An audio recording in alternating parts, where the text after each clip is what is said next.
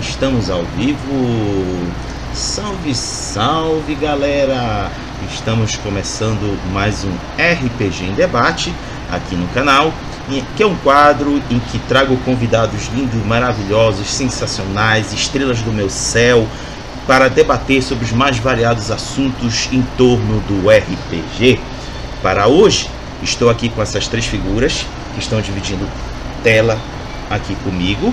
Antes de eu apresentá-las, vou dizer que o tema de hoje é RPGs de terror com personagens infantis. Já vou logo dizer que a culpa disso tudo é do Luiz Cláudio, que está aqui ó, do meu ladinho. Se não fosse por ele, não estaríamos reunidos aqui, porque ele nos motivou, quer dizer, motivou eu e o, e o Malk, que está aqui dividindo o é. espaço comigo. Então, ah, se vocês querem brigar, briguem com ele, ele é que é o culpado. Mas sim, vamos lá. Vamos, vamos começar aqui mais um RPG debate.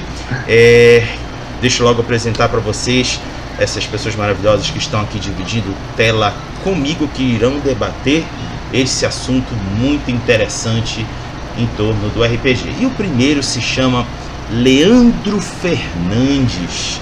Ele mora na cidade de São Paulo, trabalhando como historiador e bibliotecário num centro de documentação e memória. É apaixonado por histórias de mistério e horror, sendo o jogo chamado de Cthulhu um de seus RPGs prediletos. É idealizador das cinco edições do encontro Mistério e Horror RPG, realizadas em parceria com a Ludos Culturales entre 2006 a 2009. Atualmente, é mestre oficial da editora New Order e responsável pelo projeto Culto do Caos. Leandro, diga um oi aí pra galera. Boa noite, pessoal, tudo bem? Muito obrigado pelo convite. Rodrigo, é um prazer estar com todos vocês aqui essa noite. Show. Próximo, Rafael Lima. É pai, proletário, professor e potiguar. É autor do jogo Crianças Encheridas Nova Ifé, Nova Amsterdã e mais uns joguinhos que vocês podem achar no Mudos Colidem. Rafael, diga um oi pra galera. Olá pessoal, boa noite. É um prazer, uma satisfação estar aqui para esse bate-papo nesse finalzinho de domingo, né? Nesse começo de semana. Show. E para finalizar, não, vou pular esse cara, esse cara não precisa de apresentação, mentira, precisa assim. Se chama Luiz Cláudio Gonçalves, é professor, sensei, shatsuterapeuta e escritor do Tordesilhas, Sinistros e Monstros, UD1, UD6 e Obscura. Luiz Cláudio, diga um oi pra galera. Oi pessoal, tudo bom? Sejam boa noite para todo mundo. Beleza. Bom, pessoal, como é que funciona esse quadro aqui? Quem está caindo de paraquedas agora, só para vocês entenderem. É, é um formato de debate em que costumo fazer três perguntas que eu chamo de perguntas norteadoras, ou seja, ela vai dar um rumo para a gente, mas os convidados não, não estão engessados a elas. Eles podem fugir um pouco, se ele achar interessante trazer a baia do, do, do debate. Sintam-se livres, meus queridos convidados, para fugir um pouco para trazer para o debate. E se vocês aí no chat quiserem mandar perguntas, fazer comentários pertinentes, façam, vocês estão convidados a isso, porque eu pretendo pegar, pegá-las e trazer aqui para nós colocarmos na muvuca das nossas falas e dos nossos papos aqui do debate, perfeito? Então sintam-se aí acolhidos para participar conosco. Então vamos aqui àquela introdução básica. Vão chegando aí, galera. Para quem está assistindo agora, boa noite. Para quem está assistindo depois, bom dia, boa tarde, boa madrugada, boa noite vai sentando no chão, na cadeira, no sofá, na parede, no teto, aonde lhe for mais confortável. O importante é você estar nos escutando, pois estamos começando esse RPG debate, cujo tema é RPG de terror com personagens infantis, ao qual vou fazer a primeira pergunta, que é qual é a sua relação com RPGs que tenham como protagonistas personagens infantis? E o primeiro que eu vou pedir para falar é o Leandro. Bom, é, a minha primeira experiência com RPGs, com personagens infantis, né, RPG de horror, foi mestrando uma aventura introdutória do RPG Green D20, né, que era uma adaptação dos contos de fada para uma atmosfera mais sombria no sistema D20. Né? Então a primeira experiência foi essa como mestre. E alguns anos depois eu joguei o que eu acredito que seja a melhor campanha de horror que eu joguei até hoje, que era um RPG com temática infantil, que foi uma campanha de Little Fears, né? Que é, é, é um RPG de 2001, né? E a gente jogou justamente a edição revisada, que vai começar o financiamento coletivo agora, né? Dia 12, a tradução, que é a edição do Pesadelo, né? E foi uma campanha, assim, fantástica, memorável. Foi a onda perfeita das campanhas, sabe? Quando o grupo todo compra a ideia, é, o mestre conseguiu manter a ambientação, ele apresentou uma proposta que todos compraram. Então foi, assim, a melhor campanha que eu joguei de horror em geral até hoje, né? E posteriormente eu também experimentei outros jogos, como Tales from the Loop, que é mais adolescente, mas também tem, você pode explorar, né, crianças mais jovens, né, a, a ideia. E também é, uma, uma nova campanha de Little Fear, mais um projeto de um amigo que chama Fan Terrible, né? É um cenário que ele está desenvolvendo, é. um sistema de regras cenário brasileiro, né? Perfeito. O próximo que eu convido é o Rafael. Então, é, minha relação com RPGs que tem como protagonistas personagens infantis, né? É o processo é bem diferente, né? Na verdade, eu não tinha relação nenhuma com RPG com protagonistas infantis. Na verdade, o RPG ele veio a suprir uma necessidade da minha infância. Eu fui criado num bairro de periferia aqui em Natal, chamado Sara, que nós costumamos dizer aqui que é o bairro onde tudo acontece. Então a gente tem floresta perto, a gente tem lagoa, a gente tem teve uma época de uma construção da rede de esgoto e ela ficou demorou muito, foi muito tempo aberto. Então, na minha infância, a galera gostava de explorar esses locais. A gente ia na lagoa, que é a chamada Lagoa do Sapo, que quando tava no, no verão a lagoa secava um pouco, abria uma ilha no meio e a gente competia para ver quem chegava para nadar até lá. É, invadíamos a, a, floresta que tinha próximo e para dar uma, uma explorada. Estávamos no, no, no, no de esgoto que não estava completo. Aí aquela onda rouba manga, rouba goiaba no quintal daquela vizinha que não queria que ninguém entrasse. Então isso foi minha infância, né? E o RPG, quando eu, comecei, quando eu comecei a jogar, nós começamos a jogar RPG, o pessoal lá da rua, né? O RPG chegou bem tardio pra gente, já há quase os nossos 14, 15 anos. É, nós queríamos colocar essas histórias que nós vivíamos. Né? Então o RPG ele veio para suprir uma necessidade nossa. Tipo, eu não fui apresentado ao RPG com essa temática infantil, não. Eu vivia dentro dessa temática infantil, dentro dessa ideia, né? Que é as histórias com a, até o Gabriel, né, do Músico Líder, fala que é a história de Trancoso. Que a gente chama, aquela história que, ah, tem uma casa mal assombrada ali no fim da rua. Tem uma árvore que alguém morreu lá e ninguém pode chegar perto. Aí tem aquela aposta de criança, né? Vamos ver quem tem coragem de chegar naquela árvore à noite. Aí, não, não vou não. De dia eu vou, de noite eu não vou, né? Então eu sempre tive essa relação, né, com, com, com, essa, com essas coisas. E quando eu comecei a jogar RPG, foi massa porque nós começamos a colocar essas histórias para fora, né, do que nós escutamos como era criança, do que nós vivemos. Eu costumo dizer que eu tenho a sorte, né, eu sou professor de história e de ensino religioso também, né, sou formado em ciência da religião em história. Eu costumo dizer que eu tenho a sorte de dar aula na comunidade onde eu cresci. As duas escolas que eu trabalho é na comunidade onde eu cresci.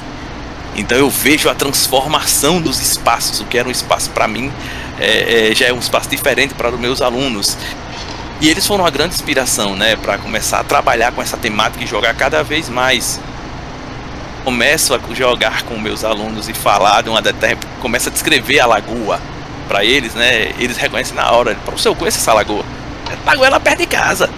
Então, mas só que a memória que eu tenho, afetiva que eu tenho da lagoa com, com meus 10, 12 anos, é diferente da, a, da memória afetiva do meu aluno que está indo na lagoa agora, né? Então eu acho que minha relação com com RPG de personagens infantis se mistura muito comigo, com a minha vivência, é, é, com os meus alunos, com os meus filhos que também adoram essa tema. É, eles acham que eles foram um motor primordial de despertar. Né? Meus filhos são loucos por Hilda, Scooby-Doo, Gravity Falls. Né? A gente vai trocando ideias e fazendo isso aí. Eu acho que eu só fiz canalizar todo, todo esse ambiente que está ao meu lado. Né? Eu, só, eu só fiz pegar o ambiente fluindo ao meu lado e, e tentar organizar né, aquela realidade moldando ali ao meu lado, opa, vou pegar isso aqui, vou pegar isso aqui, vou juntar e vou dar uma organizada nisso aqui, né, pegando essa transformação do que eu estava vendo, né, tendo essa realidade na minha comunidade, do meu trabalho, da minha vivência, do meu cotidiano, meus filhos falando comigo, eu só fiz pegar e organizar isso aí. E por fim, Luiz Cláudio. Cara, é, primeiro, assim, eu tô, eu tô super feliz, eu tô, nossa, eu tô com o Rafael Lima aqui, cara. Você criou Crianças Enxeridas, velho. É, eu quero conversar contigo, eu quero o teu livro, cara. Depois, de, deixa eu manter o contato contigo, eu quero comprar teu livro. É, é, eu não, não cheguei a ler ainda, eu sempre quis. Quando eu vi o Crianças Enxeridas, eu já estava trabalhando no Sinistros e Monstros. Aí eu falei, cara, não quero é, é, ler, né? Porque pode me, me afetar de alguma forma, mas agora eu já posso ler, cara. Quero muito, obrigado. Mas vamos lá, qual é a minha relação? Nenhuma. Né? É, mais ou menos igual o Rafael, não tem relação nenhuma. Nunca joguei nada envolvendo criança com terror, a não ser os sinistros e monstros. Mas é engraçado porque a história foi diferente da do Rafael, né? Você teve esse esse esplendor de infância, né, velho? Que, sabe, você estava contando aqui, Rafael, que tinha um bosque, né, na tua infância, um rio. Que veio na minha cabeça, cara? A turma da Mônica, tá ligado? O bairro do Limoeiro, sacou? eu não tive isso, né? Eu não tive nem essa coisa da infância. Eu fui treinado desde pequeno, então eu não tive muito acesso. Não me deixavam brincar. Mas, é, não, não no tempo que eu estava treinando, né? Mas assim, o que eu tive foi. O que eu tive dos Sinistros e Monstros é.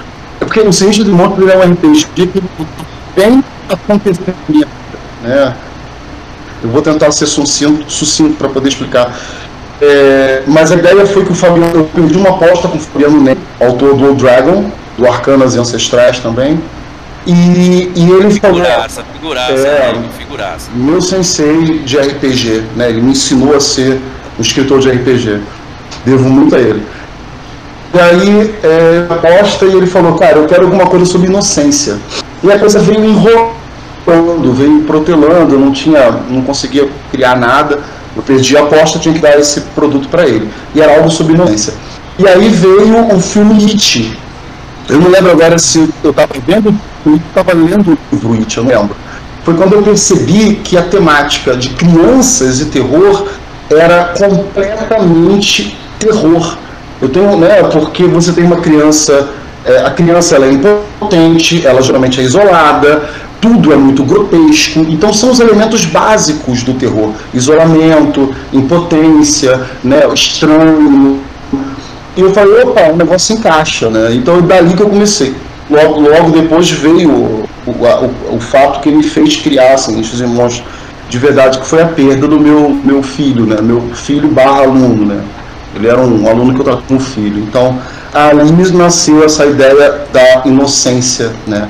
Então, assim, é, dentro dos Sinistros e Monstros. Então, assim, é, eu nunca pensei, na verdade, em criar um jogo de terror é, envolvendo crianças. Eu comecei a perceber o quanto isso era legal na medida que eu fui produzindo.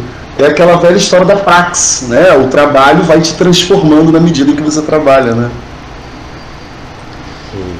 Meninos, eu queria aproveitar uma fala do Rafael, porque eu me, eu me, me vi também no relato dele.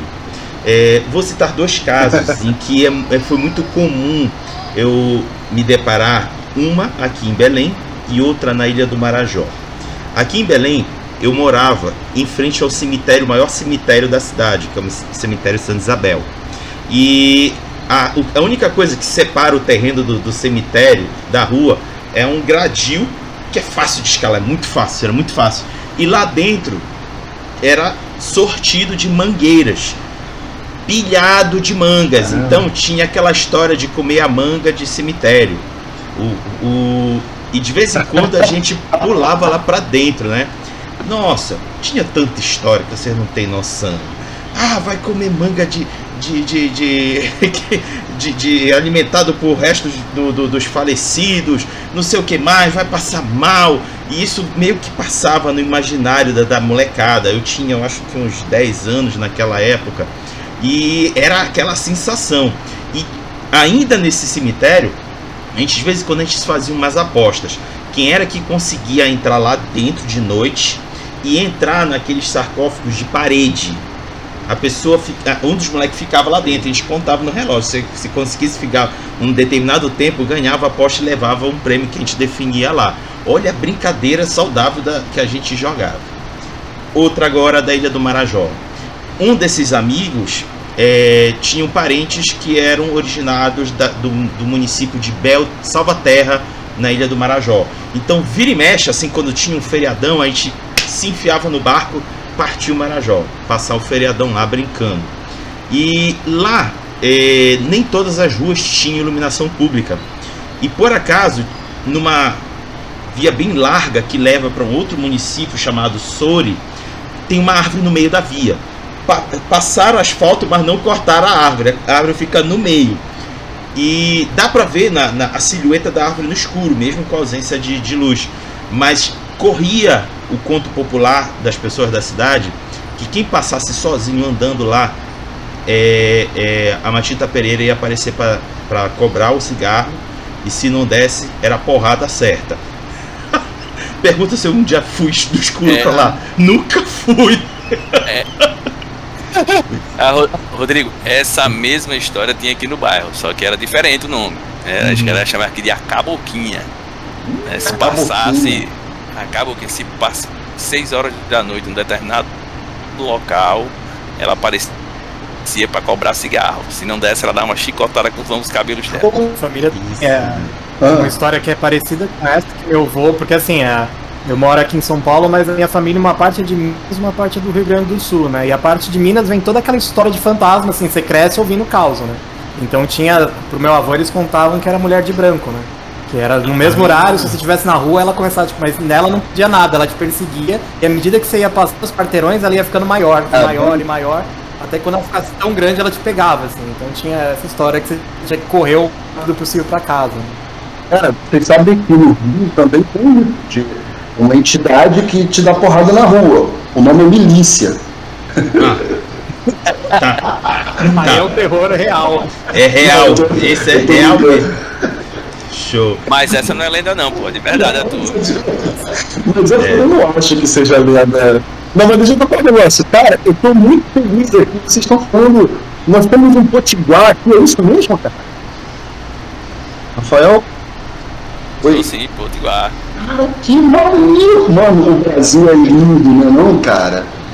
Com certeza. Que, que coisa maneira. Pô, é, é, vários Brasis, né, cara? Que lugar maravilhoso. Show de bola. Mas, pois é, voltando à fita rapidinho, é, eu escutando o Rafael e depois vocês só contribuindo, eu voltei à infância, não vou mentir, eu voltei à infância, porque aquele medo era, é, por mais que fosse ficcioso, mas o medo era real. Uh, e eu, eu sei o quanto vocês conseguem explorar isso, uh, Rafael e Luiz Cláudio, nos RPGs que vocês desenvolvem, e o Leandro nas suas narrativas. Tenho certeza que eu ainda não vi o Leandro narrar, mas tenho certeza que ele tem essa habilidade de explorar esse clima. E aí eu vou aproveitar que a gente ainda tem um pouquinho de tempo, vou perguntar a vocês como vocês costumam explorar esse terror infantil que muitas das vezes está mais no imaginário do que de fato nas mesas de vocês. Leandro. Cara, é, eu quando era presencial ainda o RPG, a gente usava muito recurso de questão de ambiente, tanto que principalmente nessa campanha que eu falei, que começou foi o meu primo, né? Foi uma das coisas, aquilo que você comentou, né, da, da casa em que uma pessoa morreu e você entrar, a gente jogou numa casa dessas, né? A campanha foi nessa casa, um, um dos episódios foi numa casa dessas que era a casa da minha família, que a minha prima morreu lá, o meu avô morreu, então tinha Nossa. uma história e a gente é, então, e a minha prima morreu do meu lado quando eu tinha seis anos, nessa casa, né? Então Caramba. tinha uma, uma aura, assim, né? De que não é necessário isso pra história, era só um detalhe, mas a gente contava para as pessoas e tinha uma coisa de colaborar com o clima. Você, quando você vai jogar um jogo de terror, se você é jogador, não é aquela coisa só o mestre que vai fazer tudo e o jogador ele é uma vítima no ambiente, literalmente. É uma coisa, é uma narrativa coletiva, né? Então a questão de clima, todo mundo colaborar, é, é, interpretar o personagem, comprar as ideias, faz parte. E nesse caso, a gente jogava e a gente é combinado, a gente vai jogar à noite com todo aquele estereótipo, luz de vela, trilha sonora, tudo isso que a gente falou, não, essa a gente vai querer testar e ver se funciona. E aí tinha uma questão de você saber usar timing, né? Por exemplo, se você tá com uma luz de vela no centro da mesa teve uma vez que foi fantástico, porque a vela tava diminuindo e o meu primo que tava narrando, ele tava dando detalhes bem assim, cuidadosos. Você viu os jogadores todos na ponta da cadeira, né? Porque tava aquele uh, um ambiente isolado e tava todo mundo assim. A gente tem um amigo que ele é, ele se declara ateu, mas ele tem medo de assombração. É uma coisa assim curiosa, né? Clássico, Enfim, clássico. Brasil é amplo, né? Aí ele tava assim na cadeira e eu vi que a vela ia diminuir. É o famoso ateu, graças a É, Deus, né? exato, né? E a, a vela ia diminuir. E aí eu falei, nossa, quando meu primo terminar a narrativa, a vela fecha e aí vai ficar tudo escuro, aí esse cara vai ficar morrendo de medo, né? Era nosso amigo, tá? Brincadeira, é, é, a gente conhecia ele e tal, né? Tava no ambiente controlado, etc. Falei, nossa, vai ser fantástico. E foi, né? Foi o que aconteceu. Justamente a vela acompanha, a música acompanha, tudo isso ajuda a, a colaborar a criação do clima. Só que eu acho que assim, uma das coisas é que isso ajuda, mas isso não é tudo. Né? Isso, na verdade, eu pessoalmente eu nem acho essencial a narrativa, a condução da voz, o jeito, o diálogo que é isso. Vou mestrar num castelo na casa, com a mesa que fulano foi morto. Cara, não precisa de nada disso, né? É o grupo, é a voz, é a história e dá atenção ao que os personagens falam, o que os personagens querem, o que eles querem como crianças. Esse tipo de coisa eu acho importante. Até eu lembro que tem um quadrinho do Constantine que ele fala, né? Assim, ele quando ele vai, acho que é o Hábitos Perigosos, quando ele vai invocar os três demônios, né? Pra, se, pra se curar, né?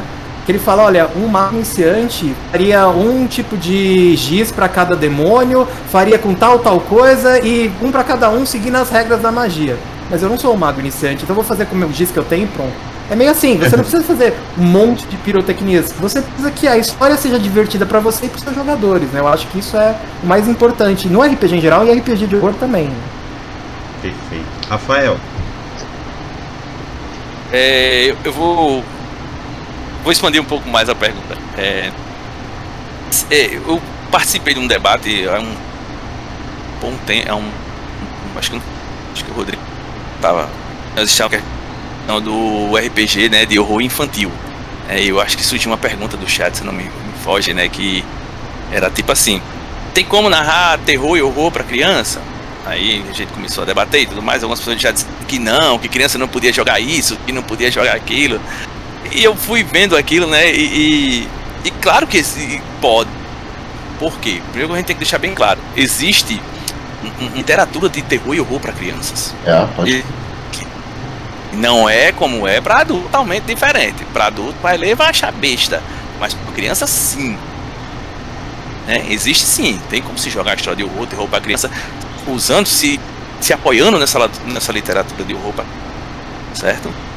Então tem tipo que eu descobri, me fui des- descobrir esse, esse gênero né, literário com, com minha filha, né? Que ela adora essas coisas, né? Então ela vai lendo, vai conversando comigo, vai me mostrando, e aí eu vou, vou me empolgando, vou olhando com ela, e eu acho massa porque eu me vejo na minha infância e nas relações que eu tive. Né? E voltando à pergunta né, do Rodrigo, eu acho que, e concordando com o Leandro, não precisa de muita pirotecnia. né? Eu acho que o que precisa mesmo é ter uma conversa com o pessoal que tá jogando pra gente entender um fa- aquele levantamento prévio que é a famosa sessão zero, né? Conversar o que a galera não quer ver, o que incomoda, saber um pouco do que ela gosta e também ouvir um pouco das experiências. Se a gente vai fazer uma um jogo de horror infantil com a galera adulta, é interessante eles falarem sobre o que vocês tinham medo quando vocês eram crianças Excelente. Histórias de Trancoso vocês ouviam no bairro de vocês. Porque às vezes você pega aí, é, você pode acontecer o que aconteceu agora, né? E o Rodrigo, a gente tinha a mesma história, só mudando o nome da personagem. E morando na cidade. Será, Rodrigo? Tá ok? Dá uns 3 mil quilômetros de distância? Dois? eu acho que é por Era a aí. mesma história, apenas o nome da personagem, apenas o nome da personagem que é diferente. Então é conversar, ver um pouco e o narrador ele pode usar essas informações, porque quando você trabalha, né, qu- quase a mesma coisa da aula, né, quem dá aula sabe, quando você trabalha com os conhecimentos prévios do aluno, ele vai se ver ali naquela aula, né. E aí já eu vou me, me remeter ao mestre, né, Paulo Freire, né, que é trabalhar com o conhecimento do aluno, conhecimentos Nossa, prévios, né, o né? aluno, ou também o jogador de RPG, ele não é tábula rasa. A gente não tá ali para jogar as coisas na cabeça dele não.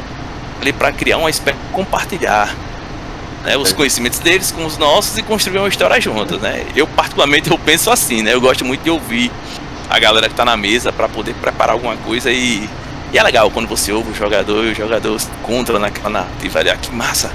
Eu vivi isso, tudo isso, isso é legal, né? Eu acho muito bom, eu gosto muito de fazer isso. Dialogar, importante, sempre é o melhor passo.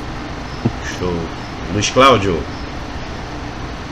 Oi, cara, é, depois de ouvir tanta gente fera, né? Fica até meio assim. É, eu percebo, eu percebo três coisas, assim, porque é, dentro desse, desse nicho, né? Que é o seguinte, primeiro efeitos chaves, né? Eu acho que é um dos principais motivos da galera jogar com criança. Não sei, se vocês, já, não sei se vocês perceberam, mas a maior parte dos jogadores que curtem jogar terror é, com criança, com personagens infantis, eles são adultos, né? Porque quando a gente procura fantasia, a gente procura algo que a gente não tem. A gente procura algo que não é, que a gente não tem, e às vezes nós não temos mais. Então, a grande parada é a inocência. Eu chamo isso de efeito Chaves, que é um adulto relembrando o jeito que era ser criança. Repara só, eu estou sem a câmera, minha câmera, eu não estou vendo vocês, mas eu imagino um sorriso nos olhos de vocês lembrando brincadeiras de criança agora há pouco, né? comentando como foi. Então, isso nós temos o efeito Chaves de você interpretar a criança e a nostalgia, nostalgia né? de você viver, reviver aquele momento. Ah, então a primeira coisa que eu tento fazer é, é, primeiro garantir que ele possa fingir ser criança e segundo trazer elementos da infância daquela pessoa. Então se o cara tem 20 anos, eu vou pegar mais ou menos o que tinha naquele período de infância dele e trazer para a mesa, não materialmente. É, é o método construtivista né, que ele estava tentando aí, de pegar coisas que faz parte do cotidiano do aluno ou do jogador e trazer para a mesa. Agora, a pegada de horror, quando você está falando de crianças, e até mesmo quando você narra para crianças, é muito mais de superação do que de morte. Né? É, até porque não é nem pouco você ver uma criança morrendo no jogo, né? mesmo que adultos, adultos estejam jogando. Então eu acho que o grande barato de entender esse tipo de terror é se ligar que é um terror sobre superar né, e não sobre morrer ou ser destruído. Né? Eu acho que esse é o grande clima que a gente tem que trazer para a mesa. Então o cara brinca de ser criança de novo, ele vai ter nostalgia do tempo em que ele era criança e ainda vai, cara, é, superar os horrores que ele tinha na época da infância. Seja, seja no, no fantasma que dá chicotada com os cabelos na rua, né, ou mesmo de um pai alcoólatra, de um, de um divórcio, da, né, é, dos pais, do algo assim, que ele acaba trabalhando de novo através do RPG. Sem, sem me delongar muito, eu acho muito legal lembrar né, a palavra monstro, né, cara? A palavra monstro vem de mostrar, né? Mostrar. Então, muitas das vezes, quando você está enfrentando um monstro fictício, você está lidando com um problema real que você tem. E vencendo, né? O que é mais importante. Perfeito. É, eu vou trazer aqui um comentário, é mais comentário do que pergunta. Eu acho interessante o próprio Rafael. Claro que vocês dois também podem contribuir, mas acho que o Rafael pode falar mais, porque foi um comentário do Saulo DFB. Ele comentou o seguinte: essa Saulo parte... Daniel. Saulo Daniel. Ah, tá. Ele disse o seguinte: essa parte de exploração de espaços da cidade eu não tive, mesmo morando também aqui em Natal. Tu podes é, contemplar é, sobre essa, essa fala dele, Rafael? É, bom, eu, eu conheci o Saulo na pandemia, né? Virtualmente, não conheci presencialmente ainda. E eu não sei que parte da cidade onde ele mora, né? Então, uhum. Natal não é uma cidade muito grande, né? Mas relativamente tem um tamanho. É, dependendo de onde ele mora, talvez seja bem complexo esse processo, né? Eu morei em periferia mesmo, perto dessas zonas, então eu tinha essa questão, é, o acesso a esses locais, que é completamente diferente do processo de quem mora no da cidade. Né? Como eu morei perto de lagoas, de florestas, de, de, de, de descampados, de muita coisa que tinha, ainda tem hoje em dia ainda, apesar da, da grande urbanização da área, mas ainda existe, né?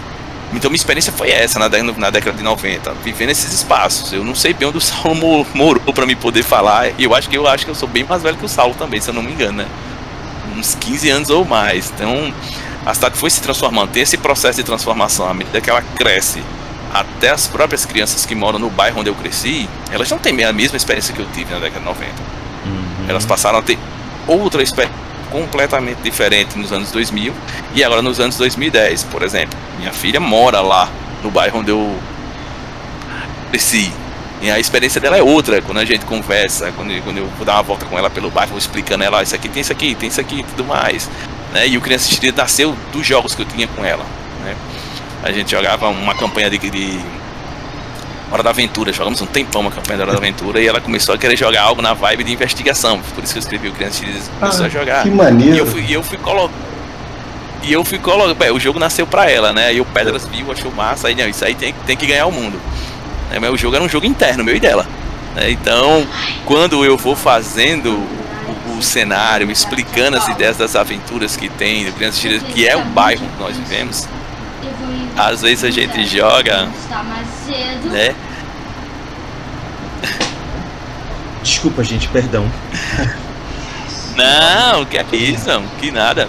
Às vezes a gente joga, eu e ela, né? Estamos jogando e quando eu falo de alguns locais dos espaços, quando termina o jogo, eu tô dando uma volta com ela no bairro, eu mostro a ela. Ó, nega, tá ali, ó. Aquela ali é a árvore que você viu no jogo de, de sábado. Ah, lá é mesmo, é aquele local onde você passou. Essa aqui é. Então, a, da aventura que vem no livro, né? Se passa numa creche, é vizinho a casa dela. É. Então, eu, então é, é eu não sei, eu tenho que conversar com o Saulo, porque no meu processo é bem particular, né? Eu vivi no espaço, eu vivenciei o espaço, morei no espaço. Então, cada lugarzinho que eu passo no meu bairro onde eu cresci, na minha infância, me lembro que o jogo né, de investigação infantil, porque era o que a gente gostava de fazer, era o que a minha turma adorava. Era uma parada bem os Goonies que a gente fazia na nossa época, né? Até às vezes de, de, de pegar grupos, né? Escolher dois, três caras para enterrar alguma coisa na rua e fazer um mapa para os outros descobrirem, né? Claro que quem enterrou esqueci ninguém nunca mais achava. Hum. Oh, o Saulo é, respondeu. achei o máximo que você falou. Pode falar, falando. Não, eu achei o máximo no texto do Mundos Colidem, né? Você contando como tinha aquele grupo na escola que depois conta as histórias para os mais novos, né? Vai, vai passando isso, né? De quais são as lendas e o que atualizando também. Legal. Eu não sei se eu posso contribuir rapidinho. É, tem uma coisa que eu estava pensando enquanto você estava falando, é, vocês já estavam falando, eu estava. Eu estou aqui viajando, né, lance que está comentando, da, da, construção do mundo ao redor. Talvez a, a, a gente mais jovem, conta, mas nós já temos uma certa idade, nós temos uma sensação meio de que o mundo vai te expulsando, sabe? De que tudo vai mudando ao teu redor, você já não consegue mais linkar com alguns costumes da molecada. É, a maioria que está aqui falando, que está aqui nessa mesa, é professor, né? Então nós ainda temos a dádiva de ver essas mudanças. Mas muita gente perde completamente o contato com a molecada da idade e aí tem essa sensação de que, caramba, o mundo ao meu redor não é mais o meu mundo. E eu acho que o, o RPG, quando você trabalha esse conceito de criança, de um personagem criança, você acaba é, é, é, usando da nostalgia para poder diminuir um pouco a tensão de não entender mais como as coisas é, estão. Né? Você vê muitas reivindicações hoje de um filho é, não são compreensíveis para o pai. É necessário ter ali, de repente, até mesmo a figura de um professor para intermediar e falar, cara, calma que o mundo mudou. não é verdade? Já tiveram essa experiência com alguém? Não? Desculpa estar colocando uma pergunta. Não, não. E até é interessante. Fala, Leandro. É, é, é, até interessante que você falou isso, né, da diferença, porque é, quem é professor tem contato com essas atualizações é, todo ano. É. Agora, quem não é e nem tem, por exemplo, filho, sobrinho, nada disso, nenhum contato, fica muito estranho. E aí, até na época que a gente começou, o desafio quando a gente foi jogar Little Fears era justamente esse. A gente tinha medo porque a gente já tinha ouvido falar de jogadores que achavam que criança era boba. Sabe? Uhum. Então, ah, eu vou jogar RPG infantil, vou ter que só tomar a decisão idiota. Claro que não. É. De onde você tira isso? Porque a pessoa, mas a pessoa tá tão afastada de convivência com criança Sim. que não entende mais o que é 8 anos, o que é 10 anos, o que é 6 anos. Assim, tem coisa, claro. Por exemplo, é, o meu sobrinho eu acompanhei aqui, ele ficava na minha casa praticamente desde que ele nasceu. Então eu vi ele crescendo, eu vi ele tendo interesse por cada tipo de história diferente, eu sabia quem eram os personagens e tal. E isso, quando eu fui tentar ensinar, apresentar um pouco RPG pra ele, eu fazia com as histórias que ele conhecia, né? Misturava, fazia alguma coisa assim. Porque é o que ele sabe. E não, não tá preocupado, ah, você vai aprender sistema tal. Fala, não, é uma história, vamos contar junto. E vai.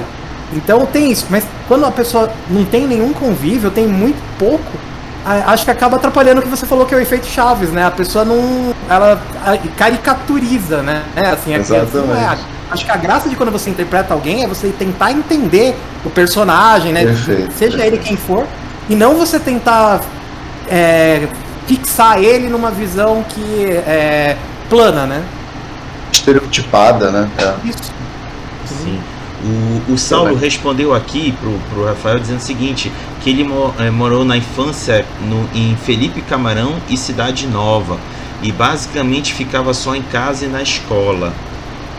Ah, aí dois bairros tem. Dois bairros tem história, viu? Dois bairros tem muita história aqui na cidade, viu? boa, boa. Faltou o... dar uma voltinha, viu, Saulo? Faltou dar uma voltinha, viu? o, muita história, dois bairros de muita história. Eu vou explorar a fala do Rafael que mais uma vez eu me, eu me enxerguei também na, no relato dele. O bairro do cemitério que eu morava é, é um bairro é, marginal da cidade, do centro da cidade, fica na margem da cidade e próximo de um rio que é grande, que a gente chama aqui do Rio Guamá. Não é à toa que o bairro se chama Guamá. É, e como nossa vida era muito de rua, nossa, só para vocês terem uma ideia, é, uma das diversões para a gente é quando dá final da tarde, a gente já ficava olhando para o céu. Quando começava a ficar cinza, a gente já, já sabia, vai chover. Aí todo mundo se preparava, porque quando começava a chover, ó, todo mundo para rua curtir chuva junto, porque tinha uma série de brincadeiras para fazer na chuva. Então. É na chuva. Legal. Na chuva. A, a, gente tinha muita brincadeira de chuva. Só para ter uma ideia, só fugindo um pouco da questão do terror. Mas uma das brincadeiras que a gente fazia é, por exemplo, nas valinhas que levam para o bueiro, elas são bem cavadas que quando chove uma chuva relativamente forte, fica tão cheio d'água com uma certa correnteza na vala que a gente pegava barquinhos montados e colocava no, na, na, vala e a disputa era quem chegava primeiro no, no bueiro. Olha a brincadeira. Mas aí é, eu, o que eu tô querendo dizer é o que o Rafael falou que depende muito do espaço em que você cresceu enquanto infância e o que ele poderia te fornecer de experiência e principalmente da, da experiência popular daquilo que é estabelecido culturalmente dentro da, daquela, daquele espaço social que tu estava inserido. É, as crianças que não crescem numa área simples, vamos dizer que elas estão, por exemplo, condomínios muito fechados ou áreas de prédio, talvez elas não vão ter essas experiências que nós chegamos a ter. E aí eu, eu vou fazer a seguinte pergunta, eu estou dando essa volta toda, e eu vou fazer a seguinte pergunta: como vocês explorariam uma aventura de RPG com terror, tendo personagens infantis, para aqueles que não tiverem esse tipo de experiência com esse contato popular? Dessa vez eu vou mudar um pouco a ordem. Vou começar com o Rafael. Então, é... você citou um bom exemplo aí, o condomínio, né? O condomínio também tem suas histórias. É aquela sala que, ah, eles prendem as crianças lá dentro. Tem aquele zelador que o mal zelador mal-humorado. Então o condomínio ele também tem suas histórias. Não são grandes histórias, né, como a gente tem na, nas periferias, né, nos espaços, mas o condomínio também tem suas histórias que dá para se explorar bastante. Tem os locais de, de a, a coruja que mora na caixa d'água. Então tem muita coisa que se pode explorar também em um condomínio. Podemos usar o carro que. Olha, todo condomínio tem um carro que está parado pelo menos uns 10 anos. todo condomínio tem, tem, esse carro, esse carro antigo que está parado há pelo menos uns 10 anos. Então seria, ah, esse carro pode ter alguma coisa. Por que, que aquele carro está parado ali? Quem parou? E às vezes ninguém nem sabe quem parou, né? Ninguém não sabe assim. Os adultos sabem de quem é o carro e quem pertence, né? Mas a criança não sabe um carro que tá parado ali no local há 10 anos para uma criança que tem 6 anos, para ela ele tá parado ali há séculos. Existem muitas pequenas histórias que nós podemos explorar também em um condomínio, é, num, num, bairro de, de, de, classe mais elevada, num condomínio de casas. Então, é explorar o local mesmo, olhar, saber. Eu acho que o principal ponto é ouvir a criança. Porque a criança, ela é, ela é extraordinária na sua imaginação. Então, ela vai sim conseguir até nos menores espaços, nos espaços mais improváveis, elas vão conseguir contar suas histórias, contar os seus medos, contar suas vitórias. É, ah, eu consegui ir lá em cima na caixa d'água. Eita, num condomínio, dependendo da altura do prédio, né? Na década de 90 temos prédios pequenos aqui em Natal, né? Hoje não, são prédios enormes. Então também tem a história do elevador. Ah, quem entra no elevador de noite? É. Então tem muitas coisas que podemos explorar também dentro de um condomínio. Eu acho que, que a gente já, para dentro do condomínio, a gente puxa mais para aquela, aquela ideia de mais moderno, né? Não é tanto aquela lenda que a gente vê no, no, nas margens da cidade, né? Nos, nos bairros periféricos. Mas eu acho que tem muito pano para manga também nos condomínios aí, né? Ouvir a galera, saber quais são as lendas daquele local e explorar. Tem sim, tem muita coisa. O, o, antes de eu passar para o Luiz Cláudio, Rafael, quero te elogiar. Eu adorei essa tua fala. Em vez de tentar trazer a cultura de um outro lugar para um grupo que nunca viu, tenta explorar a sua cultura dessas crianças, que elas também têm muito a oferecer. Amei tua fala. Luiz Cláudio. Vamos lá. É, se ligar, prestar, prestar atenção, quando a gente era criança, os nossos maiores medos não estava em ambientes externos, estava dentro da própria casa. Né? O monstro debaixo da cama, o armário, o corredor, né? o banheiro. Por quê? Porque o terror, o principal espaço do terror é psicológico. Lembrando que a gente está falando de terror, né? Eu estou bem focado aqui na ideia de terror. Então, assim, se você tem primeiro um estranhamento, né? E aí, por conta desse estranhamento, vai criar o gancho, eles vão tentar descobrir o que está acontecendo, aí vem o grotesco do sobrenatural. Né? Então, assim, o que, que eu faria? Eu não acho que não precisa ir para fora. Você está em um quarto com o seu irmão, dois personagens jogadores, e aquela infiltração deles, está vendo aquela ali, ó, no canto da parede? Ela está se mexendo, cara. Por que ela se mexe? E aí começa toda a investigação. Né? E você, a ideia é você comprar o estímulo psicológico. Daí você pode colocar em qualquer ambiente funcionar.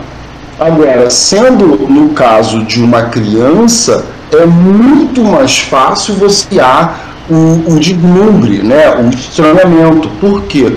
Porque tudo para para uma criança. Quando falta luz, você adulto pega uma vela e acende uma lanterna. Quando falta luz, uma criança tem medo. Então você consegue criar um tipo de estranhamento com coisa simples. Minha mãe tá, a menina faltou à escola ontem, né? O que será que aconteceu? Essa não é todo mundo está agindo como se é melhor, como se fosse a melhor professora, né? Então eu acho que é mais fácil com criança e você nem precisa tirar ela desse ambiente. Gente, só um comentário. Eu estou partindo do princípio que estou jogando com adultos, tá? Uhum. Eu nunca tive experiência de jogar com crianças. Gostaria, mas eu nunca tive com criança mesmo, né? O jogador ser criança. Leandro? Então, eu acho interessante porque até você falou, né, dessa questão do, é, do, terror, é, do terror sendo no ambiente fechado. E é, aqui, eu, aqui em São Paulo eu tô num bairro que é na Zona Leste, que é, é intermediário, né? Ele é urbano, só que ele é periférico. Então, a minha, toda a minha vivência enquanto criança foi ao redor de uma fábrica que em processo de, de ruína. Uhum. Ela era uma fábrica que empregava todo mundo do bairro, ela foi quebrando, foi quebrando, foi quebrando, e agora, agora quem mora no mesmo bairro que eu, e eu moro no mesmo bairro desde sempre, assim, é, você só tem as ruínas da fábrica, e ela serve como estacionamento. Então tem tudo isso ao redor e tinha história de quem foi pegar pipa e caiu e morreu. É, ah, os, ah, os, trabalhadores de lá ouviam, viam vultos atrás do forno que fazia porcelana. Então tem essa questão do ambiente urbano que tem uma, umas coisas que continuam até hoje hoje, que eu era criança tem ainda hoje, né? Porque é a influência dessa fábrica no bairro. Mas, se a gente for pegar é, o próprio exemplo do condomínio fechado, eu acho que tem uma coisa que dá para usar bastante no horror, e, e principalmente o horror oriental tem usado de um jeito interessante, que é a questão da tecnologia, né? Você, todas as crianças têm um Pokémon GO aqui no bairro, vai. Todo mundo tem instalado, tá no Pokémon GO e começa a explorar o condomínio com o Pokémon GO. Só que num dado momento, no lugar do Pokémon, aparece uma coisa que não era, assim, o, o sistema, pelos pela tela do jogo aparece, mas você olha assim, você vê e fala, ah, não tá cadastrado em nenhum site, não tem. O que, que tá acontecendo? E aí, aí você pode usar isso para encadear ideias, assim. É, começa a interferir em outros programas do celular, né? Criança assim, 10, 11 anos que já tem um celular interferir, manda mensagem, começa a pitar no, na babá eletrônica do irmão mais novo. Então faz alguma coisa relacionada a isso, assim. Aí você descobre que teve alguma coisa na condomínio. E você usa. Eu acho que é uma coisa que é, a tecnologia é um recurso que pode ser usado principalmente porque ela não necessariamente você precisa ver alguma coisa, cair no horror, no grotesco, mas ela permite fazer um jogo de sons, de coisas que fun não funcionam e poderiam não funcionar normalmente, mas a criança maximiza aquilo, né? Pode ter uma, uma no final da sessão ser algo scooby Ah, na verdade estavam interferindo e estavam testando uma atualização nova. Beleza, mas pode não. Pode não. Se você me permite viajar no que você falou, essa ideia de poltergeist, né? Sim. Antes mesmo do, do, do, japonês, do terror asiático, poltergeist trabalhava isso com televisão. Né? A televisão vai ser um canal para o mundo é, é, é, além, né? Eu, eu tô, repara que eu tô falando do poltergeist da década de 80, porque esse, esse recente não, não, não rola, não. Mas, e você falou do poltergeist, você já viram a primeira temporada daquela série Channel Zero, uma coisa assim? Que eram todo não. mundo. Nossa, a ideia. Agora que você falou do poltergeist, me veio a ideia, porque é assim, quando eles eram crianças, todos os amiguinhos do bairro sentavam na frente e assistiam o mesmo programa de TV. E todo mundo lembra detalhe, fala, nossa, você lembra do Capitão Pirata que fazia isso? E todo mundo, ah, eu lembro, eu lembro. E aí esse programa volta a passar na TV hoje em dia. Aí eles, você viu que legal? Voltou o programa. Aí o pai deles falou, que programa? Você tá falando? Ah, que a gente assistia, lembra? Ah, eu lembro que vocês falavam, todos nós lembrávamos, mas a gente até achava graça, porque não tinha esse programa, vocês estavam vendo isso. Não tava dando nada. Aí todo mundo, uh, como assim? Então, mas. Sério? É uma série, é uma série deve ter 10 no máximo, acho que 8. E aí eles vão investigar o que que acontece e começa a ter uma. E é uma coisa assim, mistura, né? A nostalgia que é, são os adultos lembrando do, do programa. Uhum mas muito bem narrar. Tanto que você pode fazer narrativa dos dois tempos, que nem o It, né? Você narra naquela versão e hoje. Não tem problema. Você junta uma coisa. E aí, eu acho que até aproveitando a sessão zero, vocês podem, por exemplo, se alguém fosse adaptar justamente essa ideia para o jogo, você pode falar, beleza, gente, qual era o programa predileto de vocês? Ah, era ele. E cada um dá um detalhe do programa. E aí você usa isso, o programa que os jogadores criaram, para ambientar a história e vai desenvolvendo, né? Ah, então na verdade isso que você criou é um reflexo do seu tio, que era isso, isso e isso, você estava fazendo. Você tá, teve, você desenrola traumas do personagem real, personagem aquele programa que não existia. Olha, eu não sei de vocês, mas eu tô arrepiado. Então, tô sinceramente arrepiado aqui, viu? É uma coisa que pode ser feita. Adorei ideia, vou procurar essa série. Bem. Nossa. Cê, é, é Deu uma travadinha aqui, vocês escutaram o que eu falei? Sim. Sim, ah, tá. sim, sim, sim, tá arrepiado. E, e, mas, e, mas tá arrepiado por quê? Tá com medo da noite do banheiro ou, ou, ou emoção? Não, eu fiquei principalmente, o que mais me deu assim agonia foi a ideia do Pokémon GO. Rapaz, a imaginação foi longe. Tem, tem tem uma aventura no chamado de Cthulhu, é, que é contemporânea, de uma editora britânica que faz uns cenários bem curtinhos, né? E essa aventura dura uma hora, se você mestrar de acordo com o livro. Que é um, eles estão desenvolvendo um protótipo e você é um universitário que está sendo pago para testar o protótipo por uma hora, para ver se funciona e tal. Porque aí começa a acontecer umas coisas assim, você vai tendo contato com as Dreamlands, com a Terra dos Sonhos, né? Então vai interferindo e vai vendo, você vai descobrindo coisas naquele ambiente fechado. Então é quase como se fosse um escape room de uma hora no chamado de Cthulhu e que dá para adaptar crianças. Por exemplo, a gente brinca com o Clube dos Cinco ou alguma coisa meio assim. Você tá de detenção, só que alguém conseguiu destravar o Wi-Fi. E aí você vai passar lá e começa a acontecer algo assim. Pode ser, né? Uma história curta, fechada num lugar assim, num único espaço. Né? Assim, posso, se você me permite, se eu puder contribuir rapidinho, o, o Stephen King ele fala isso em alguma entrevista que ele fala que ele sempre pega o terror a partir de algo dano da pessoa. É, eu acho que foi o, eu não sei quem foi, acho que foi o Rafael que falou do Paulo Freire, né? De fazer esse construtivismo, de pegar alguma coisa da pessoa e trazer é, é, para o fantástico, né? E eu acho que essa é uma grande forma de você criar um link. É porque eu, eu sempre tenho um pouco medo, um medo de abusar disso e de repente ferir mesmo o sentimento de alguém. Mas, por exemplo, hã? Oi. O, aquele, o sangramento, né, que falam. Que é, é... Pode falar, desculpa, pode falar, perdão. É, é, um, é, um, é uma questão em RPG em geral, mas em terror principalmente, né? Até por causa da sessão zero você aborda pergunta, né? Porque tem a questão do sangramento, às vezes fala, ai, nossa, é tão legal, tão pesado. O jogador que tá do seu lado teve um trauma com isso. Então você quer Exato. dar no personagem, não no jogador. É. Mas interromper. Não, não, mas assim, é, é, se você tiver com cintos de segurança, né? Gente brinca, né? Para quem não conhece, seriam formas de você interromper a narrativa, ou de avisar o narrador, ou, ou elaborar isso antes. É, você consegue até mergulhar né, em alguns problemas típicos da infância. Óbvio, nada muito absurdo, né? De repente um, um divórcio, uma coisa assim, para trazer ainda mais drama para aquela situação. Porque eu costumo dizer que o, o bom terror, ele flerta com drama.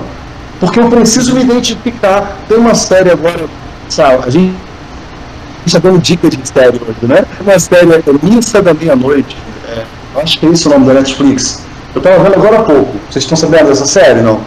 Eu vi. Vi falar, não viu? assisti. É, é, é, boa, é boa. E eu tava, eu tava vendo, e ela é um pouco morosa, né? Por quê? Porque ela tá criando os laços de drama para te pegar. Né? Então, quanto mais link você colocar com elementos reais, elementos cotidianos, maior a chance de identificação. Consequentemente, quando vier o choque que eu chamo de grotesco, gente, não no sentido de. não é no sentido de monstruoso ou mesmo de brutal, mas de algo fora do. É isso que eu chamo, é isso que eu entendo por grotesco, tá? Quando vem o fora do padrão, o grotesco, gera a ruptura. Então, quanto mais for um temor da infância, né, mesmo, maior a chance daquilo ser impactante, tomando cuidado para não fazer sangramentos, né, como alguém falou, acho que o Rafael. Fantástico esse termo, eu não conhecia. Perfeito.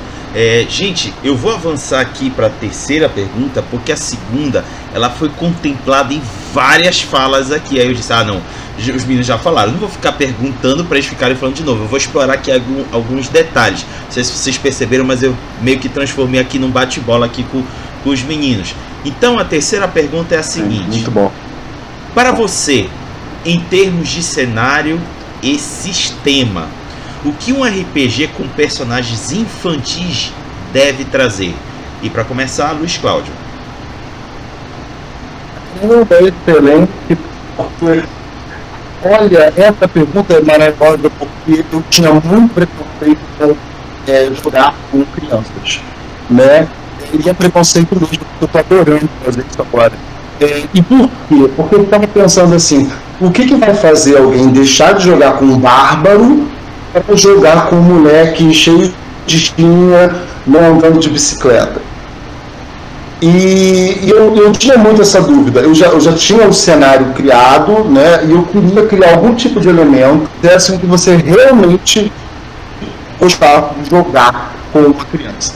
E eu percebi é, que o que é necessário, na minha opinião, tá, gente, pelo amor de Deus, é trazer ao máximo os jogadores para a mesa, para as experiências deles contribuírem, que é o que o Rafael falou. Essa é a primeira, a primeira situação que no caso dos Sinistros e Monstros eu usei a narrativa compartilhada. Cada um deles consegue é, é, influenciar diversos aspectos das regras e da aventura e do cenário.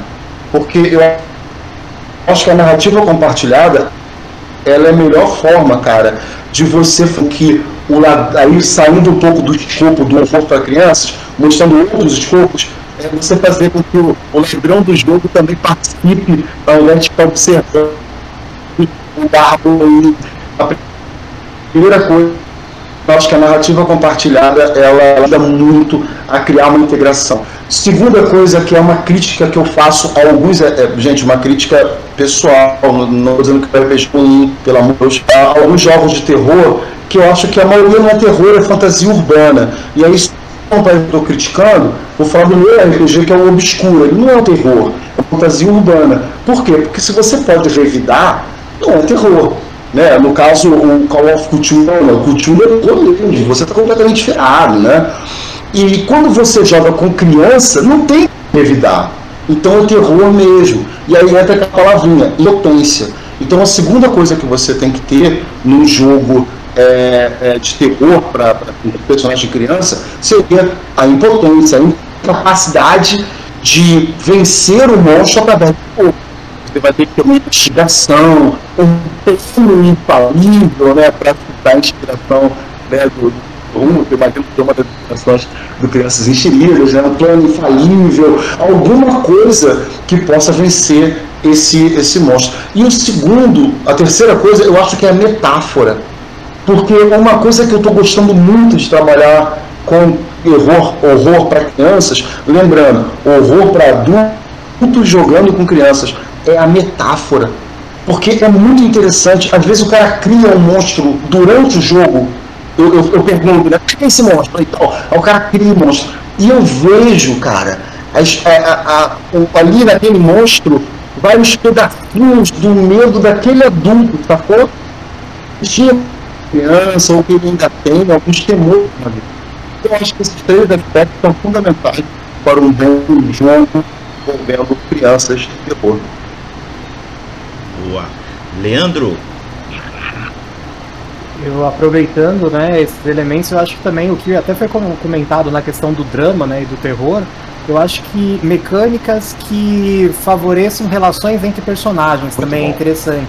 Então, quando você quando você ajudar um personagem, isso é reforçado pela regra, eu acho que colabora. Por exemplo, é, pegando um exemplo do Little Fears e também o que a gente viu no Infante Terrível.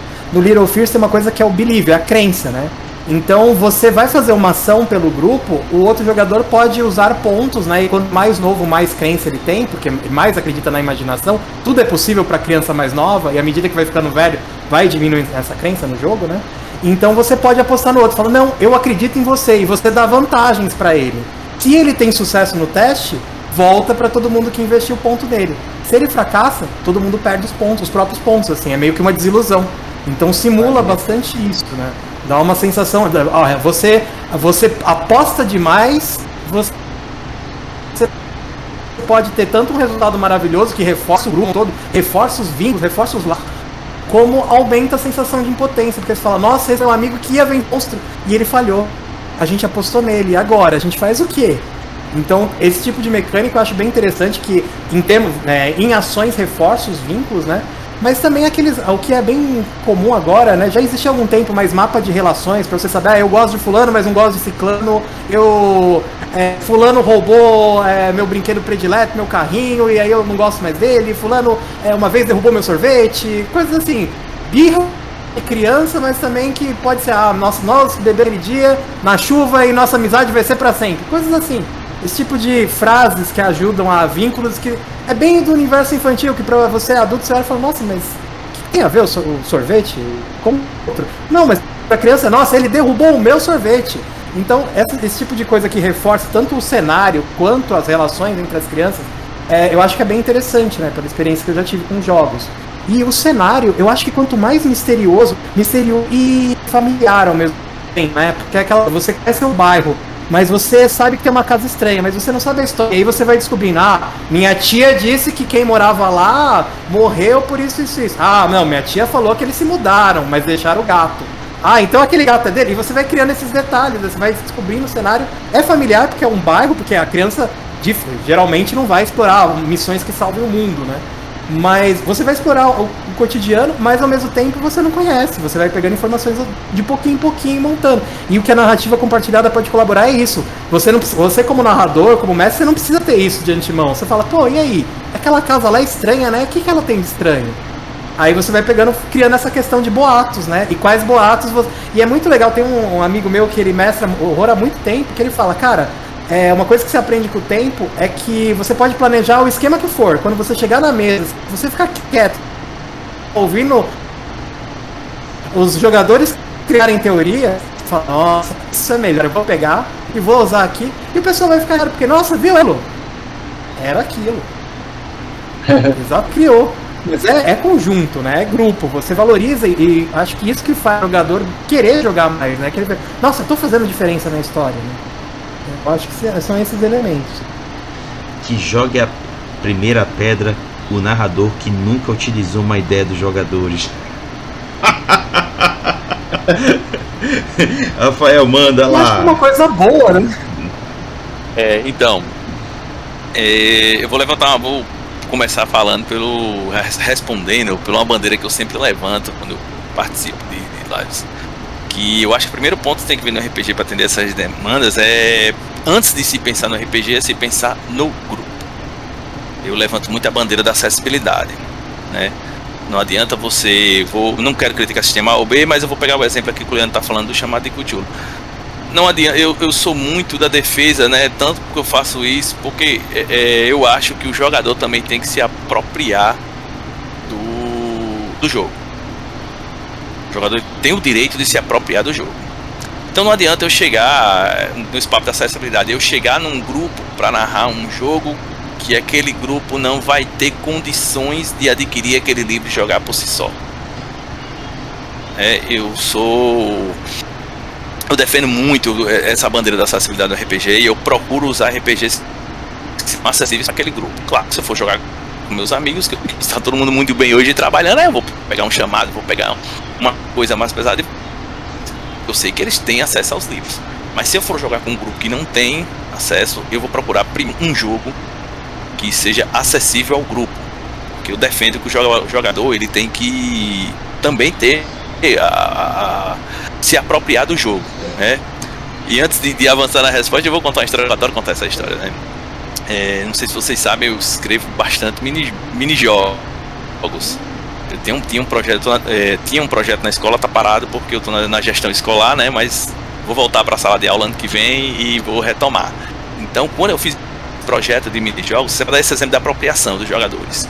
E eu consegui aprovar por três anos seguidos uma verba para comprar livros de RPG para a escola. Só que o processo é. burocrático de compra com verba escolar é muito complicado. Existe a verba, só que é muito complicado. Por quê? Porque muitas das nossas editoras elas não têm, não se adequam à burocracia dos recursos públicos para se comprar livros para a escola. Então, perdi verba para o primeiro ano, eu perdi o segundo, perdi o terceiro, no quarto eu disse, não, agora eu vou escrever os jogos e pega a verba e compro uma impressora e um computador. Então eu passei a imprimir mini-jogos e distribuir para os alunos. Comprei uns jardinhos, fazia atividade na escola e distribuía o jogo para eles. Eles iam felizes da vida jogar em casa com seus primos, irmãos e quem for mais.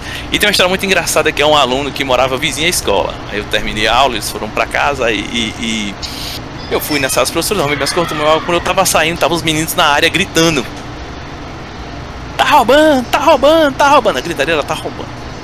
Aí eu, quando eu passei na frente, eu disse, ó, o professor aí, professor, vem cá, professor, fulano tá roubando. Eu entrei, licença, o que aconteceu? Não, porque fulano tá roubando aqui ele inventou uma regra que não existia no jogo. Aí eu perguntei, o que foi fulano, que aconteceu? Ele disse, não, professor, é porque eu fiz uma adaptação. Olha aí. O cara se uma criança, 10 anos de idade, ele se, ele se apropriou do jogo. Sim. Se ele teve a necessidade de fazer uma adaptação, não vou entrar no mérito se tá certo ou tá errado eu vou entrar no mérito que ele se sentiu confortável para mexer no jogo. Entendeu? Ele se apropriou. E eu acho que eu defendo isso, a questão da acessibilidade, que todo jogador ele tem que se relacionar com o jogo que ele está jogando. Ele tem que ter o poder de se, se apropriar do jogo. Né? Eu, eu, eu, fico até emocionado quando eu me lembro dessa história. Acho muito massa, né? É, é, é massa me, me, me, toca, me toca bastante, me toca bastante. Então eu defendo isso né, que o jogo ele seja prim primeiro acessível, certo? Depois respondendo a pergunta do Rodrigo aí, é, a linguagem, né? Eu acho que o jogo é, é, muito complicado. Um jogo, um sistema que quer tratar de horror, querer tratar de tudo. Né? Não dá para você abraçar tudo. Se você quer um jogo para ser um jogo de horror, você tem que abraçar com mecânicas voltadas para o horror e as outras mecânicas você deixa a coisa totalmente simples.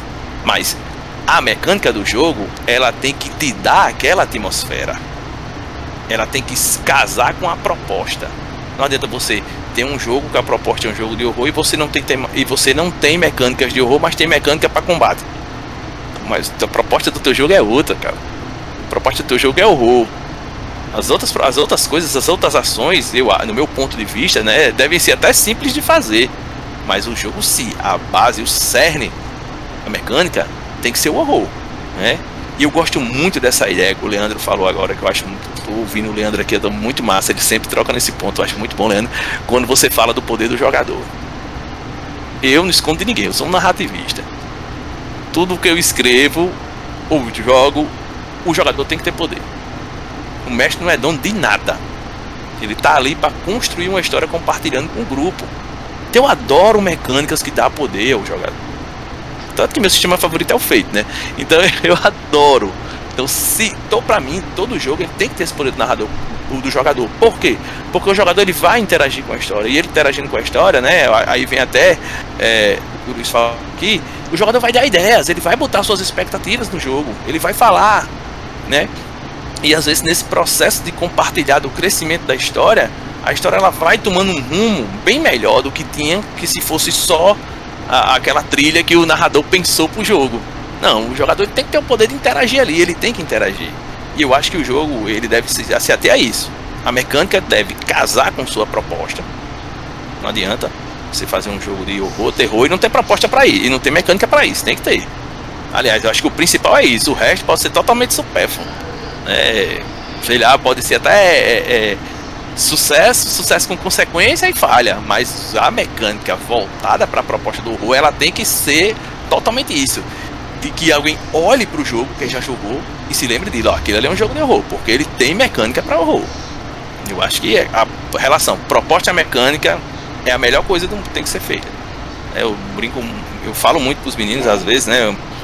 É, a gente tá conversando, a gente troca muita ideia num grupo do Mundo Escolhido sobre sobre criação de jogos e tudo mais. Aí às vezes a gente tá conversando, eu falo pros meninos, ó, é o seguinte, quando você vai criar um, uma mecânica para um jogo, o importante é você emular, uma, criar uma mecânica para emular a proposta.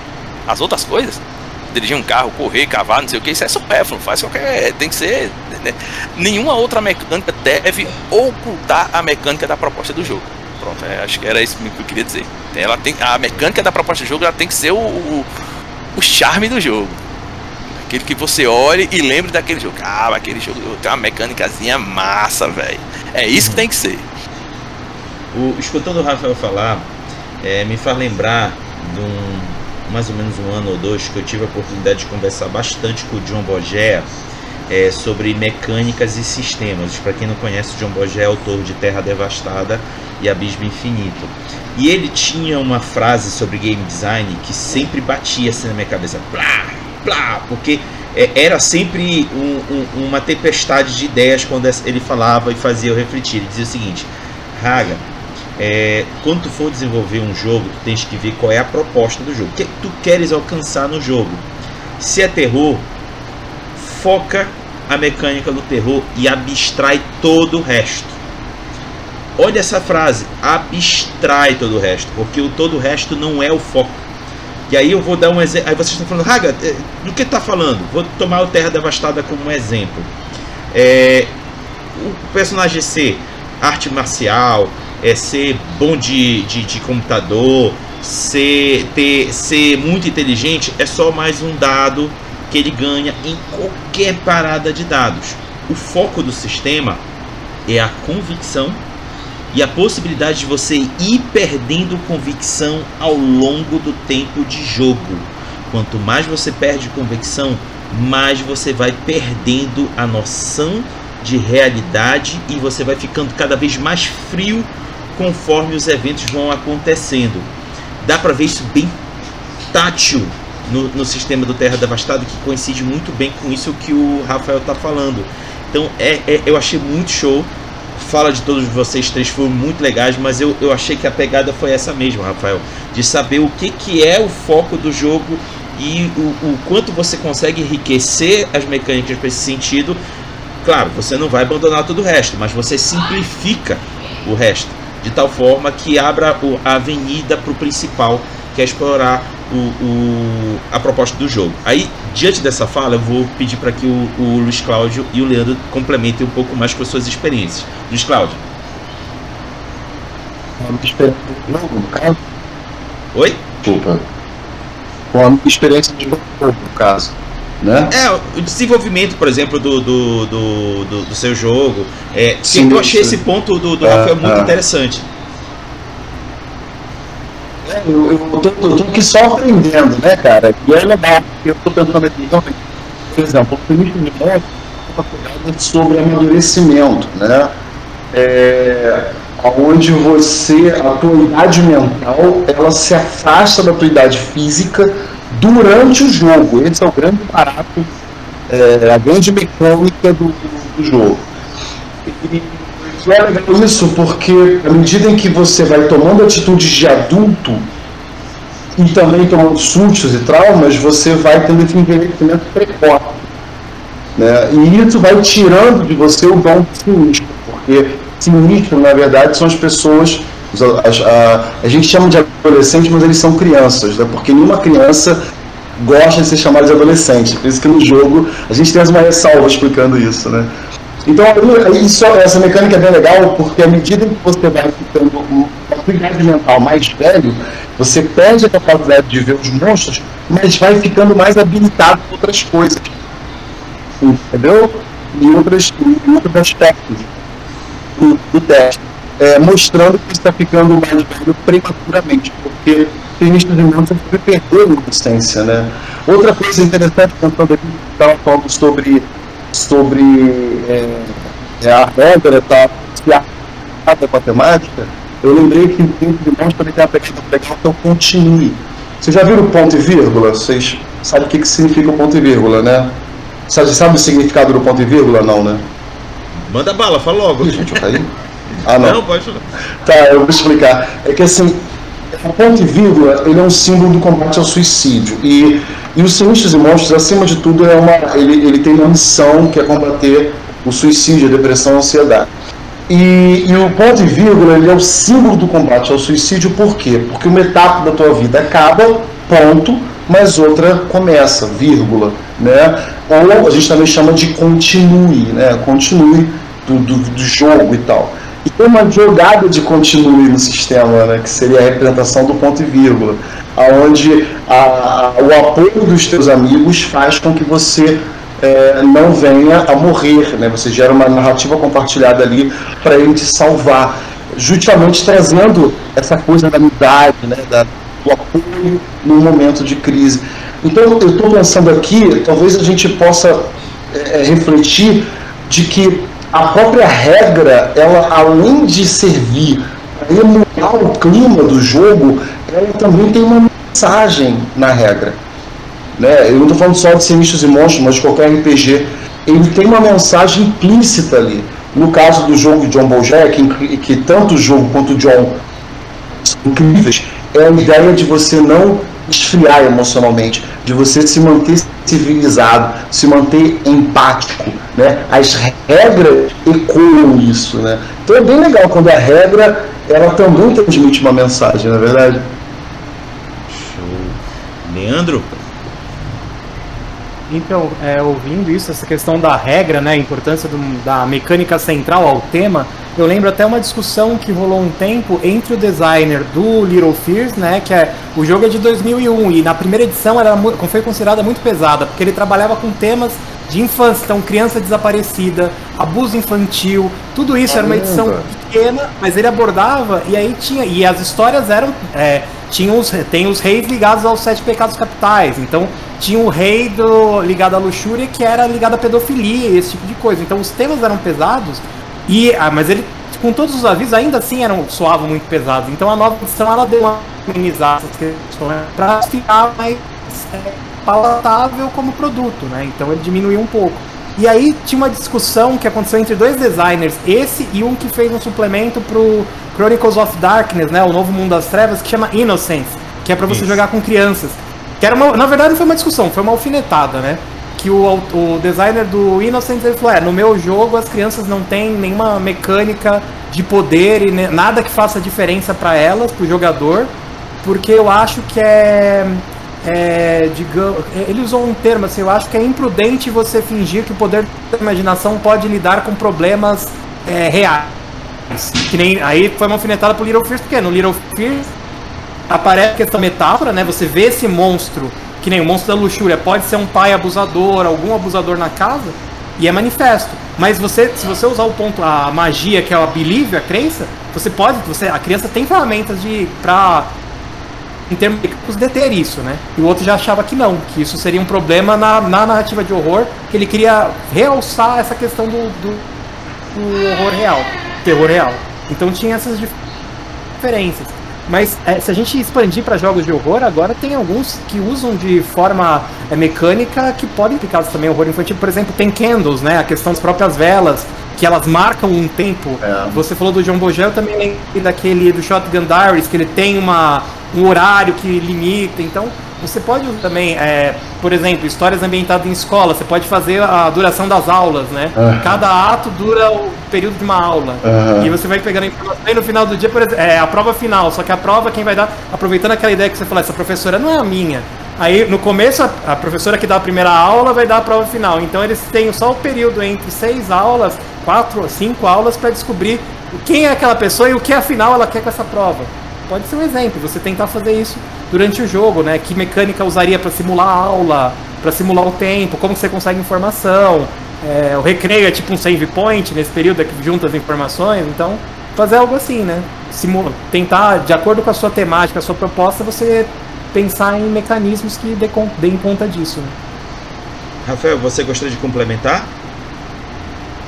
Ah, estou satisfeitíssimo com o comentário dos meninos. Show. Bom, Agora a gente vai para as considerações finais, que é a parte final do debate, em que os convidados poderão trazer alguma coisa que, ah, eu pensei nisso, mas passou do ponto. Melhor horário para trazer como uma fala final. Se você quer também contribuir com alguma outra coisa que acha interessante colocar aqui sobre o assunto, é nessas considerações finais que vocês poderão fazer. Também poderão falar dos seus trabalhos, falar. É, é, fazer propaganda também do, do, dos jogos que vocês estão fazendo, sintam-se à vontade. Para começar, Leandro. Bom, em primeiro lugar, eu gostaria de agradecer muito o convite, a honra de conversar com vocês agora. Adorei a conversa, assim, foi muito enriquecedora. É, mesmo eu não, não, nunca criei nenhum jogo, nunca fiz design de nenhum jogo, mas eu acho muito legal quando você vê quem cria como que você pode. Bom, essa ideia eu posso usar na minha aventura aqui. Eu posso ver, ah, eu vou. É, que nem eu li o, o diário que você escreveu nos mundos, no mundo coli, nos mundos colidem para ver como que era a criação, quais as ideias. Eu acho isso muito legal, tô acompanhando o financiamento coletivo, então eu acho isso muito bacana, foi uma honra, muito obrigado, Rodrigo. E eu gostaria de fazer, é, indicar justamente, tem um podcast que chama Pausa pro Horror, que ele tem dois episódios dedicados a terror infantil, né? Um, o episódio 2 chama Terror Infantil, que discute referências, né? Acho que quando a gente vai pensar, a gente lembrou dos Goonies, do It, tem aquele filme Deu a Louca nos Monstros, que também era um clássico que passava direto na TV e tal. É, mas eles discutem justamente essas referências e trazem algumas mais novas de animação e universos que é, dialogam e, são bem interessantes, né? Para quando você vai mestrar um jogo de RPG de horror infantil. E o episódio 7 eles trabalharam justamente com medos da infância. Então, quem tiver interesse, vale a pena dar uma olhada no Pausa Pro Horror, nesse podcast. É, também gostaria de aproveitar para lembrar que agora é outubro rosa e a Biblioteca das Ancestrais está com uma programação o mês inteiro, né? É, com uma série de iniciativas. Até eu vi que tem uma mesa de Tales from the Loop no dia 14, que é justamente chama o Mistério da Cidade Fantasma, né? Acho que liga com isso que a gente estava falando, apesar do Tales geralmente ser um pouco mais para adolescente, então vale a pena dar uma olhada e é uma campanha bem legal, assim, tem, tem sorteio, tem doações para órgãos que ajudam a questão da prevenção ao câncer de mama. E também anunciar agora em, no final, provavelmente em novembro, eu vou mestrar uma sessão de Little Fears no Abismo dos Dados, né? Então quem quiser tiver interesse em acompanhar, ver como funciona o jogo, vai entrar em financiamento coletivo agora, dia 12 de outubro, mas até lá vários canais vão mestrar a campanha, então vale a pena conhecer. E quem quiser jogar, é, eu tenho o Caos no Instagram, no Twitter, Facebook. No mês, ah, é, geralmente no segundo, todo segundo sábado do mês, na verdade, na Dungeon Geek, que é um evento atualmente digital. Então é só se inscrever, a gente joga. Sempre é um jogo de horror, né? Mas a maioria das vezes chamado de cultura, mas tem algumas variações, né? Então, e agradecer novamente, muito obrigado a todos e tenham todos uma ótima semana. Valeu. Rafael, sua vez. Queria dar uma boa noite a todos, a todos e todas, né? E agradecer o convite e da galera que ficou aí no, no chat nos acompanhando, os meninos aqui comigo. O Leandro falou sobre a Biblioteca das Ancestrais, né? Muito bom o evento das meninas do Outubro Rosa. Sou fã demais daquelas meninas. Falou que vai ter sorteio, vai ter crianças enxeridas no sorteio lá, vamos só dizendo. Vai, as meninas vão sortear umas cópias lá do Crianças para vocês. E dizer que quem ficou curioso com Crianças Enxeridas, ele é totalmente, a versão digital é totalmente gratuita no Dungeonice, né? Porque é, no Mundo Escolhido a gente tem um, um lema. A gente faz jogo pra galera que não tem acessibilidade. Então todos os nossos jogos estão em pague quanto quiser. Pode ir lá pegar. Tem a versão física, a versão física realmente não tem que ser como ser de graça, né? Vocês têm que contribuir lá com Dungeonistas. E aproveitar que é outubro, mês de Halloween, né? E falar também que temos lá Nova Amsterdã, que é um cenário meu e do Joca, do Mundos Collidem, que é um horror Lovecraftiano durante a dominação holandesa aqui na cidade de Natal. Né? Tá lá a aventura, o Cão dos Van Box Bom. já está lá. Podem baixar de graça também, minha escrita por mim. O cenário é meu e de Joca, o sistema é o Fate e toda ilustrada pelo Dan Ramos. Tá linda, a aventura tá. O festival tá maravilhoso. Dê uma chegada lá pra olhar, é muito interessante. Nós nos divertimos muito fa- pesquisando sobre a nossa cidade durante o período da dominação holandesa no século XVII. Então, recomendo a todos que dêem uma passada lá na lojinha do Mundos Collider, lá no, no Dungeon List, tá tudo de graça. Tem muito minijogo lá para quem quiser imprimir, distribuir pra galerinha perto. E valeu mesmo, gente. Muito obrigado mesmo. Show. E para fechar, Luiz Cláudio. É, cara, eu, tô, eu estou aprendendo pra caramba. Vocês são fantásticos, de verdade. Muito obrigado. Eu estou super emocionado de verdade. Eu, crianças Extinguidas eu, eu queria muito ter conhecido antes. Quando eu, quando eu desenvolvo um trabalho, eu tento não é, ver RPGs né, que trabalham a mesma te- tema para não, não dar problema, né? De de repente ou se inspirar em alguma coisa ou se afastar. Mas agora eu já posso correr atrás de criança enxerida e eu estou muito feliz de ter, trocar, ter dividido esse espaço com vocês aqui. É, vamos lá. Primeiro, se vocês quiserem me encontrar, me procura no universo simulado RPG.com. Nós também temos um canal no YouTube chamado Universo Simulado. É, tanto no meu site quanto no canal a gente debate nerdice em geral, principalmente RPG. Ah, o Universo Simulado ele tem dois periódicos gratuitos. Nós temos o Tordesilhas, que atualiza o cenário de Tordesilhas, Sábios e Caravelas, é, que é o meu cenário né, de pirata e tal. E nós temos também o Garagem da Aventura, que esse eu gosto muito, que também é um periódico, também é gratuito, é, que você rola dados para criar a sua aventura de RPG, né, de acordo com o tema. Então é muito bom para RPG solo ou para quem quer narrar uma história e está sem ideia. Vale a pena dar uma conferida. Bom, o, o Sinistros e Monstros ele está no financiamento coletivo, no Catarse. Nós estamos em 102% a última vez que eu vi. É, para quem não sabe o que é o Sinistros e Monstros, ele é um RPG é, que a, a missão dele é falar sobre depressão para quem não tem depressão. Essa é a missão dele, né? esse é o objetivo pelo qual ele existe. Mas qual é o tema dele? São, são crianças dotadas de um dom de sinistro. O que, que seria um sinistro? A palavra sinistro significa alarde, né? alarme. E essas crianças eles conseguem ver os monstros, é, ver monstros que ninguém mais enxerga, que o adulto não consegue enxergar. Esse monstro está ali, ele vê, mas o adulto não enxerga. O problema é que na medida que essas crianças vão amadurecendo psicologicamente, elas vão deixando de ver esses monstros e ficando isoladas. Né? Então, por exemplo, se um desses monstros grudou na tua cabeça e está devorando a sua massa cefálica devagar, você, adulto, vai sentir uma dor de cabeça muito grande, um cansaço, vai achar que é pressão alta, mas de repente teu filho está apontando para o teu monstro para a cabeça. Né? E, e lidar com isso é muito complicado. Uma curiosidade sobre esse monstro é que nós começamos é, ele bem mais agressivo. Você está falando do, do Pequenos Pesadelos, né? Eu acho que foi o Leandro que estava falando. Eu falei, caramba, eu tive o mesmo problema. O primeiro protótipo dele era bem mais agressivo. Eu fui baixando um pouco a bola porque eu achei que estava muito pesado, né? É, mas a sensação de isolamento é uma sensação, uma sensação muito desesperadora, né? Eu imagino que quando você é uma criança é, é bem pior. Mas enfim, voltando. É, então ele está em financiamento coletivo, nós temos capa de Dan Ramos, tem ilustração do Dan Ramos, tem também ilustração de muita gente bacana. É, o livro já está pronto, nós só estamos fazendo um financiamento para gráfica, né? O livro já está pronto, certinho. Tem Fast Play, tanto no meu, no meu site Universo Simulado quanto no Catarse, para vocês poderem conhecer um pouco mais do cenário e do sistema. E mais importante de tudo, pessoal, 10% desse financiamento coletivo nós estaremos dando para o CVV, que é um grupo que combate o suicídio. Essa é a parte mais importante, é, na minha opinião, de tudo que eu trabalhei esse ano.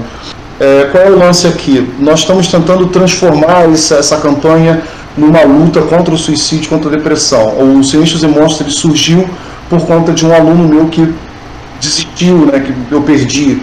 É, um aluno que era um filho para mim, vivia aqui no dojo onde eu moro. Então, é, os sinistros têm essa alma, né, essa, essa, essa busca, esse âmago, é, esse foco de lutar contra a depressão. Nós iremos colocar dentro do livro, e é uma dica que eu dou para vocês que também produzem livros, por favor, façam isso. Coloque, reserve uma página para falar sobre organizações que lutam contra o suicídio, contra a depressão. Nós vamos fazer isso no Sinistros e Monstros. É, telefones como 188, que é um, um, um número que você liga para poder pedir ajuda num caso de desespero. Né? Então nós estamos com essa proposta aí. O livro já foi financiado, ele foi financiado no sábado, e agora nós estamos atrás das metas extras. É um último assunto, eu peço desculpa estar me delongando. É uma última questão. É, gente, levem, por favor, né, levem a sério a questão da depressão, a questão da ansiedade. É, eu fui criado numa cultura muito violenta, muito agressiva. Eu fui criado desde pequeno numa colônia né, de, de japonesa, onde me ensinaram a lutar. E sempre me ensinaram de que a força de alguém era o fator determinante para ela vencer e não ser destruída. E, e, o meu aluno que, que desistiu, ele não era um covarde, ele era um guerreiro, o melhor que eu tinha. Né? Mas por que isso? Porque depressão é doença. Depressão não é fraqueza, depressão não é frescura, depressão é doença. E nós temos que falar sobre depressão. Né? Sinistros e Monstros tenta debater isso. Eu sou terapeuta, eu trabalho com acupuntura, com moxa e tal. E uma coisa que eu percebo é que muitas doenças que nós temos, na verdade, são emoções que nós represamos. E quando essas emoções escapam, a gente fica doente. Então, vamos falar mais sobre isso, vamos, vamos colocar isso em pauta, vamos tentar é, é, evitar que outras pessoas também desistam. Bom, desculpa, é, é isso que eu tinha a dizer. Tá ótimo, e a gente está dentro do prazo. é, enquanto vocês estão falando, eu estou administrando aqui o horário, fique tranquilos. então é isso, galera. Muito obrigado aos três: Leandro, Rafael, Luiz Cláudio, por reservar algumas horinhas da vida de vocês no domingo à noite para falar sobre esse assunto tão chato que é RPG. Obrigado também a quem participou do chat, comentando. É, é, aqui os elogios que fizeram, muito bons, por exemplo, da chefe é, Jeff Nascimento, muito bom papo. É, Gabra Lopes, parabéns pelo debate. E o Lucas, muito bom, sensei. São esses comentários que fazem a gente continuar fazendo o que nós estamos fazendo aqui. Um debate gostoso, Obrigado franco, respeitável em torno do RPG. Muito obrigado a todos. Espero que vocês tenham um bom final de semana e para fechar, peço para que os convidados junto comigo digam até logo para a galera. Falou, pessoal. Até a próxima. Valeu, tchau, gente. Valeu.